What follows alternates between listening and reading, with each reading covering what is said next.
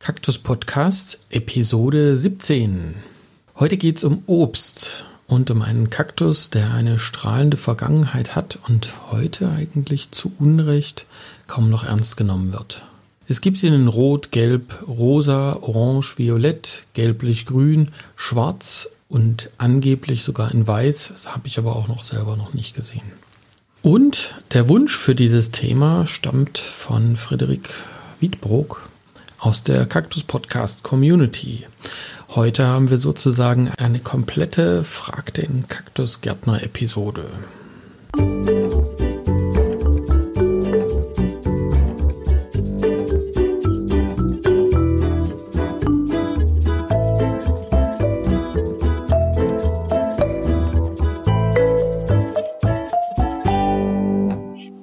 Wer mit dem Begriff Erdbeerkaktus nichts anfangen kann, denn darum geht es heute, der kennt ja vielleicht Gymnocalycium mianovici. Nicht? Na gut, ich habe mal nachgeschaut und zwar diesmal nicht in Wikipedia, nein, sondern T-Online macht jetzt auch auf Nachschlagewerk und dort steht sowas.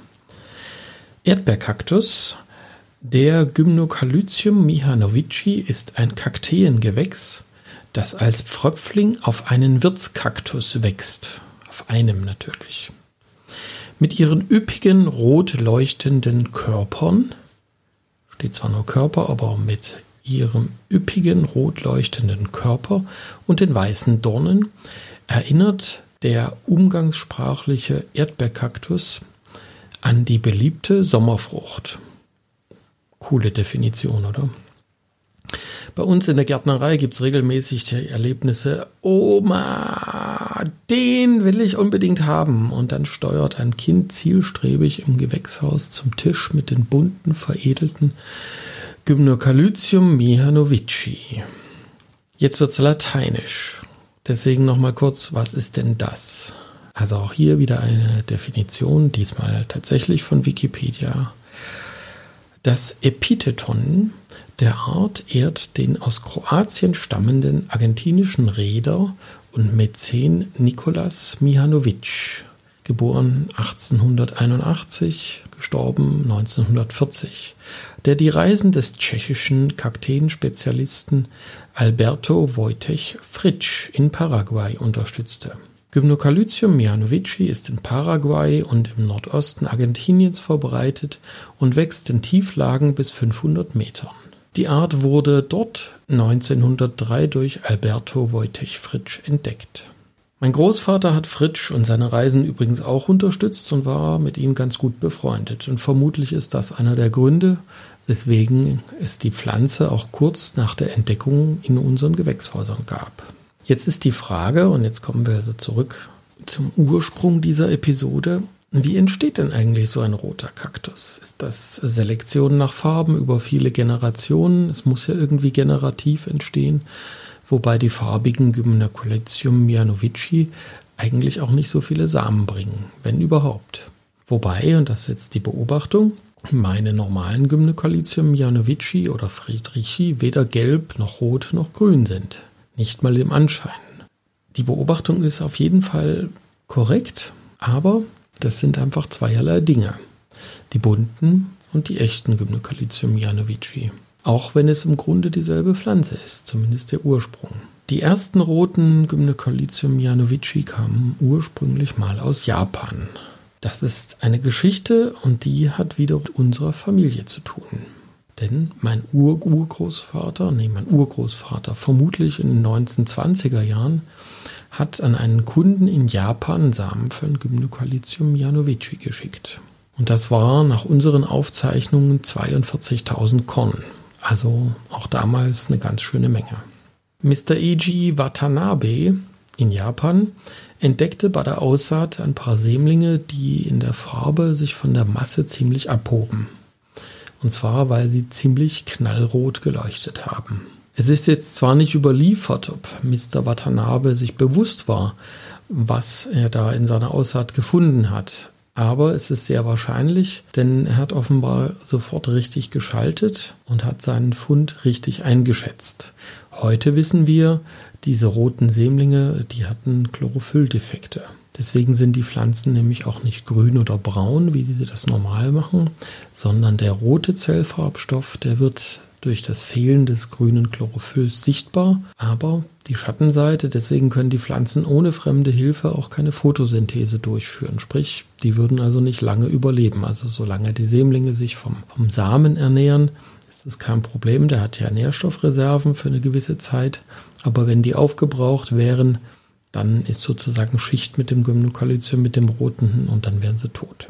So, und daraus kann man jetzt schließen, je leuchtender die Farbe, desto weniger lebensfähig ist diese Pflanze.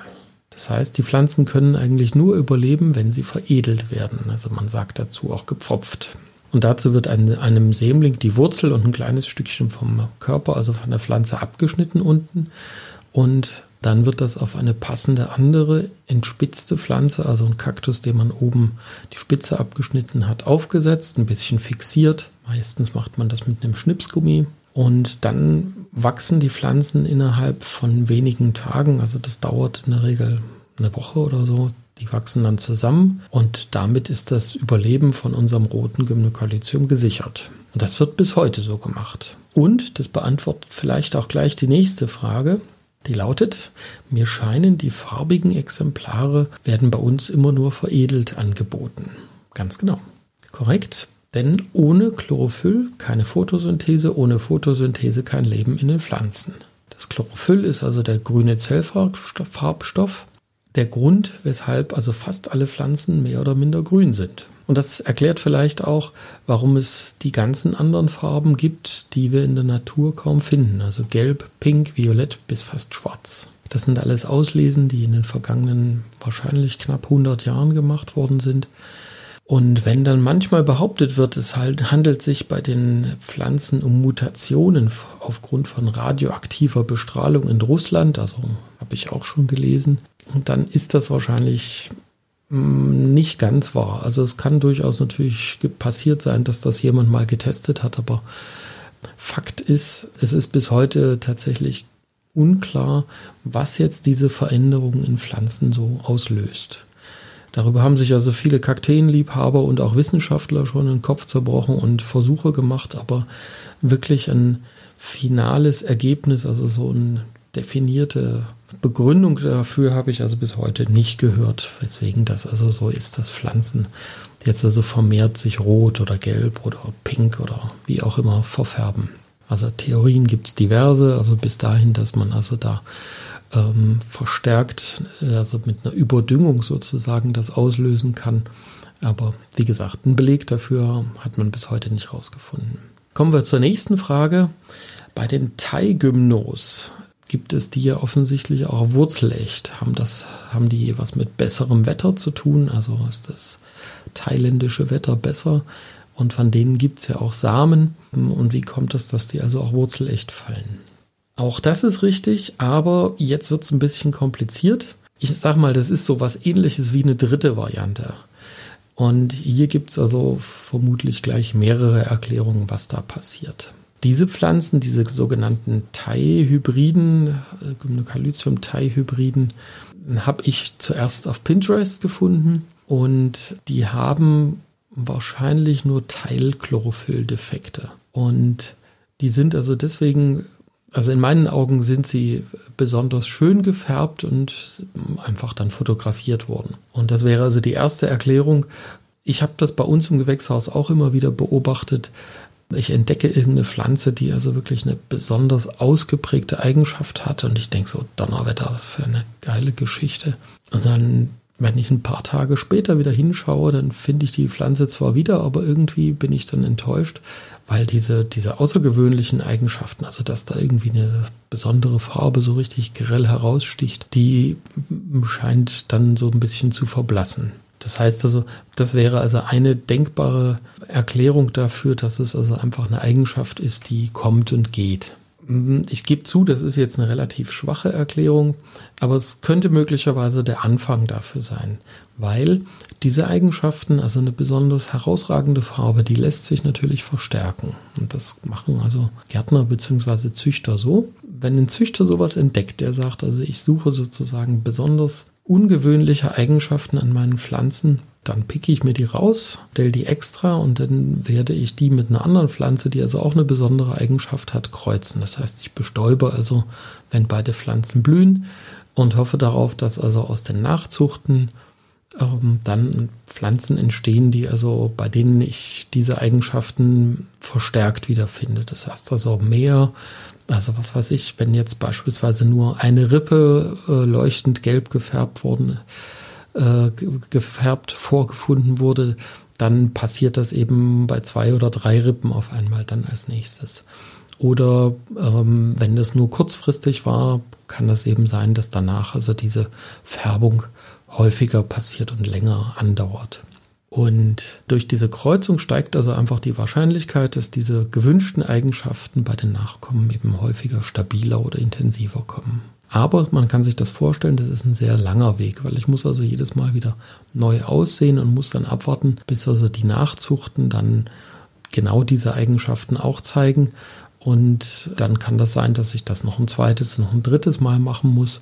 Das heißt also, das ist also selbst bei, bei sehr günstigem Klima dauert das jedes Mal so zwei, zwei Jahre mindestens, muss man da rechnen.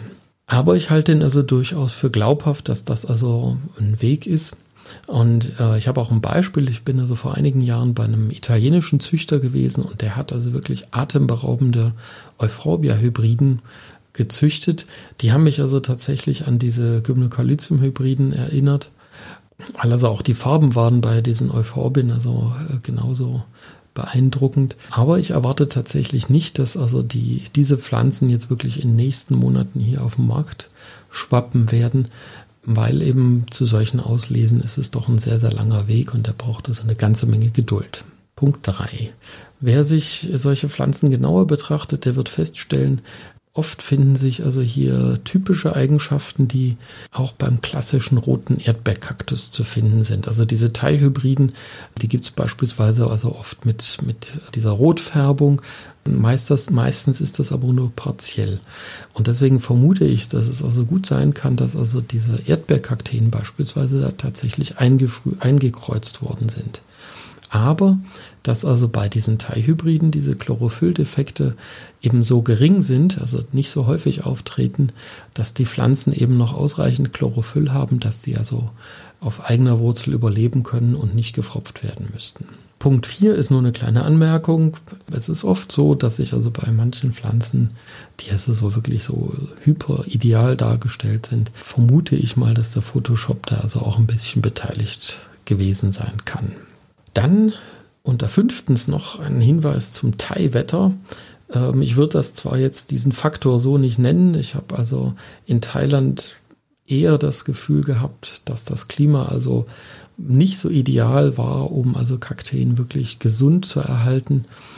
Aber ich habe eine andere Beobachtung gemacht. In Thailand gibt es sehr viele fleißige und geschickte Kultivateure und denen traue ich tatsächlich einiges zu und eben auch die Geduld und den langen, langen Atem, der notwendig ist, um, um solche außergewöhnlichen Pflanzen zu ziehen.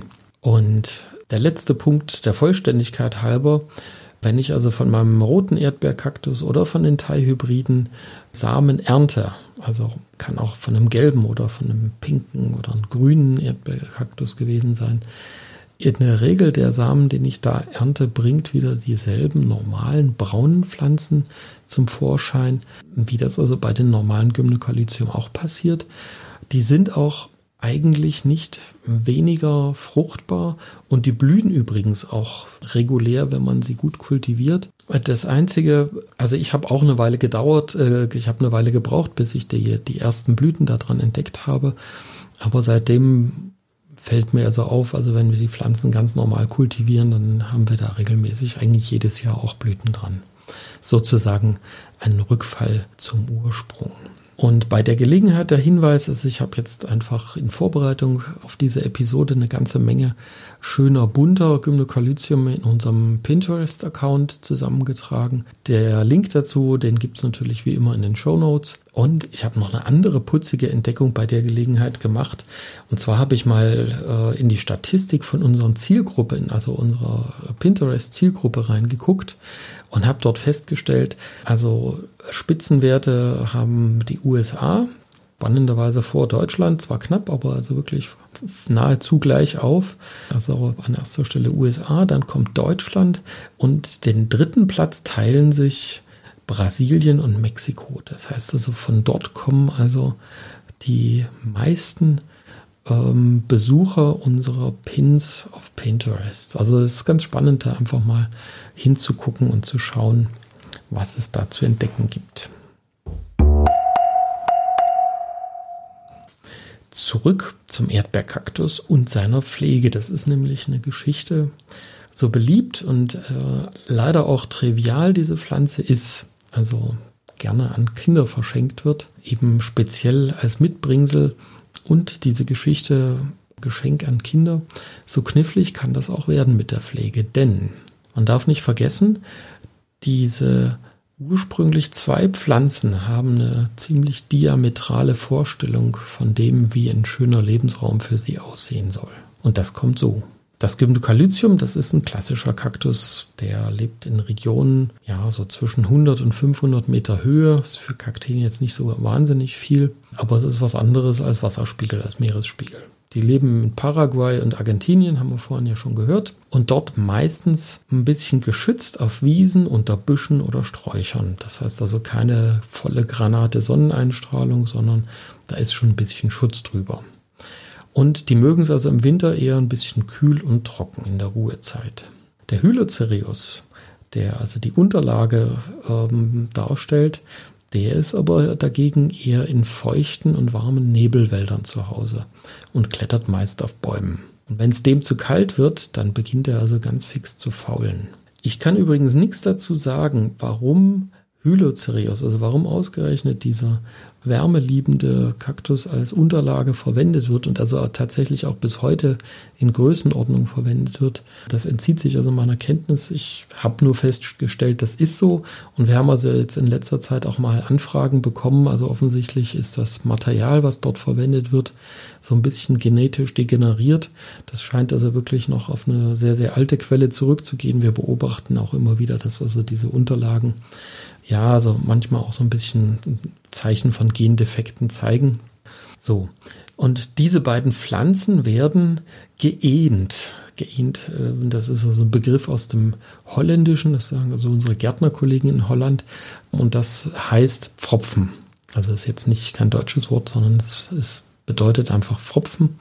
Und ich finde es aber sehr schön, also geeint sozusagen würde ich es jetzt mal wörtlich übersetzen oder vereinigt. Das Problem ist, dass das eben ein relativ ungleiches Paar ist, was wir da zusammenzwingen. Also diese beiden verschiedenen, also sehr unterschiedlich in den Bedürfnissen Pflanzen, die äh, zwingen wir sozusagen eine Einheit zu werden. Und das ist einer der Gründe, äh, weswegen also die Unterlage oder der rote Pfröpfling, also eins von beiden, äh, eine der beiden Pflanzen verkrümelt sich, also mit der Zeit manchmal. Äh, und das hat also damit zu tun, wenn man also nicht genau weiß, dass man also eigentlich am besten den Mittelweg wählt, damit die Pflanze wirklich eine Überlebenschance hat. Und noch was sollte wissen, sollte man wissen, diese veredelnden Pflanzen, die leben auf der Überholspur. Das heißt also, sie wachsen schneller und ein bisschen blöd, aber sie sind dann auch schneller tot. Ja, also das geht eben ein bisschen fixer dabei denen. Und deswegen ist es oft so, dass also die Pflanzen sehr schnell größer werden und sehr üppig kindeln. Diese Kindel, die kann man natürlich abnehmen, aber man darf sie nicht einfach wie andere Kakteen auf Erde setzen und dann hoffen, dass da sich Wurzeln bilden, weil ohne Pfropfung geht da einfach leider nichts. Und ich habe im Kakteenforum dazu also einen ganz spannenden Beitrag bzw. einen Thread gefunden, der also das ganz ausführlich erklärt, wie man also seinen Erdbeerkaktus selber vermehren kann. Der Link dazu ist wie immer in den Show Notes, gibt es also dann auf äh, www.kaktusblog.de. Und dort habe ich übrigens eine ganze Menge gute Vorschläge auch gefunden, wie man also besser geeignete Unterlagen finden kann, die also eben sich auch positiv auf die Lebensdauer der Pflanze auswirken. Das ist also, ja, so Tipps von den erfahrenen Kakteenfreunden. Funktioniert ganz gut. Und jetzt gucken wir nochmal zum Thema Namen, weil Erdbeerkaktus kennen wir ja schon. Rotkäppchen finde ich auch total niedlich als Bezeichnung dafür. Und die anderen Farbvarianten heißen übrigens auch, also selbst wenn die gelb oder pink sind, ja gut, bei pink verstehe ich es immer noch, aber bei schwarz nicht, auch dann heißen die immer noch Erdbeerkaktus. Aber gleich daneben gibt es noch den Bananenkaktus. Und der ist eigentlich ein Erdnusskaktus, denn der länglich wachsende gelbe Chamaecyreus, der heißt im Englischen Peanut Kaktus. Ja, also da kann man ganz schnell ein bisschen durcheinander geraten. Und der Erdbeerkaktus wird im englischen Sprachraum hingegen als Moonkaktus, also Mondkaktus bezeichnet. Das hat übrigens nichts mit dem Hylocereus zu tun, der ja nun bei Nacht blüht, wenn er blüht, also der Unterlage. Und äh, für, den, für den Erdbeerkaktus im Englischen gibt es also auch noch mehr Bezeichnungen, zum Beispiel Ruby Ball, also roter, rote Kugel sozusagen, oder Red Cap. Red Hibbotan oder Hibbotan-Kaktus, das sind aber Bezeichnungen, die definitiv aus dem Japanischen, also vom Ursprung sozusagen herkommen. Und dann habe ich noch einen ganz besonderen Namen gefunden, den ich noch nicht kannte, und zwar in der Foto-Community. Und dort habe ich auch ähm, ein wunderbares Foto eines also völlig abgefahrenen Erdbeerkaktus gefunden. Und der wird also hier Kaktus Fragrum genannt. Das ist natürlich ein Fantasiename, aber es lohnt sich auf jeden Fall, entweder mal im Kaktusblog vorbeizuschauen. Dort habe ich also einen Screenshot von dem, von dem Foto gemacht. Oder direkt in der Facebook-Community, also das Bild ist dort auch verlinkt, kann man sich also dort noch im Original angucken. Und ja, das war so die Betrachtung zum Erdbeerkaktus. Ich fasse jetzt nochmal zusammen die wichtigsten Punkte. Also der Erdbeerkaktus ist eine Auslese von Pflanzen, die kein Chlorophyll haben und deswegen sehen die rot aus. Also wenn das Grün fehlt, wird die Pflanze rot. Der Erdbeerkaktus besteht eigentlich aus zwei Pflanzen, denn ohne eine Unterlage kann also der, das rote Gymnocalycium nicht überleben, weil sich es nicht ernähren kann. Und die sogenannten Gymnocalycium-Thai-Hybriden, also die heißen nur Thai-Hybriden, weil sie also in erster Linie aus Thailand ähm, hierher schwappen.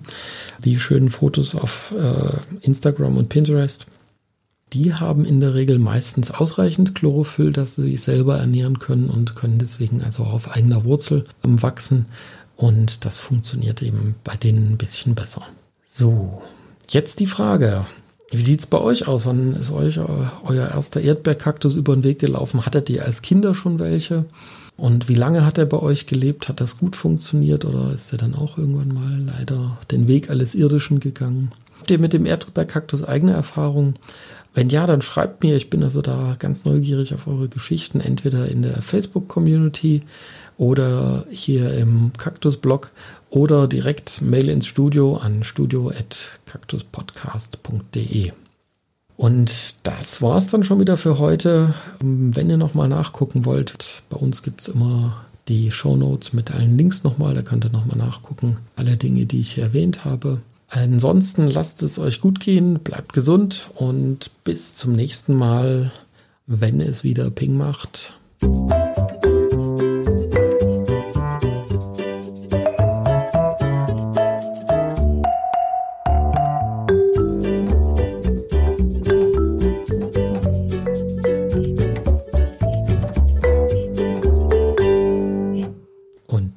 Ulrich Hage mit dem Kaktus Podcast zum Thema Erdbeerkaktus. Alles Gute, bis dann.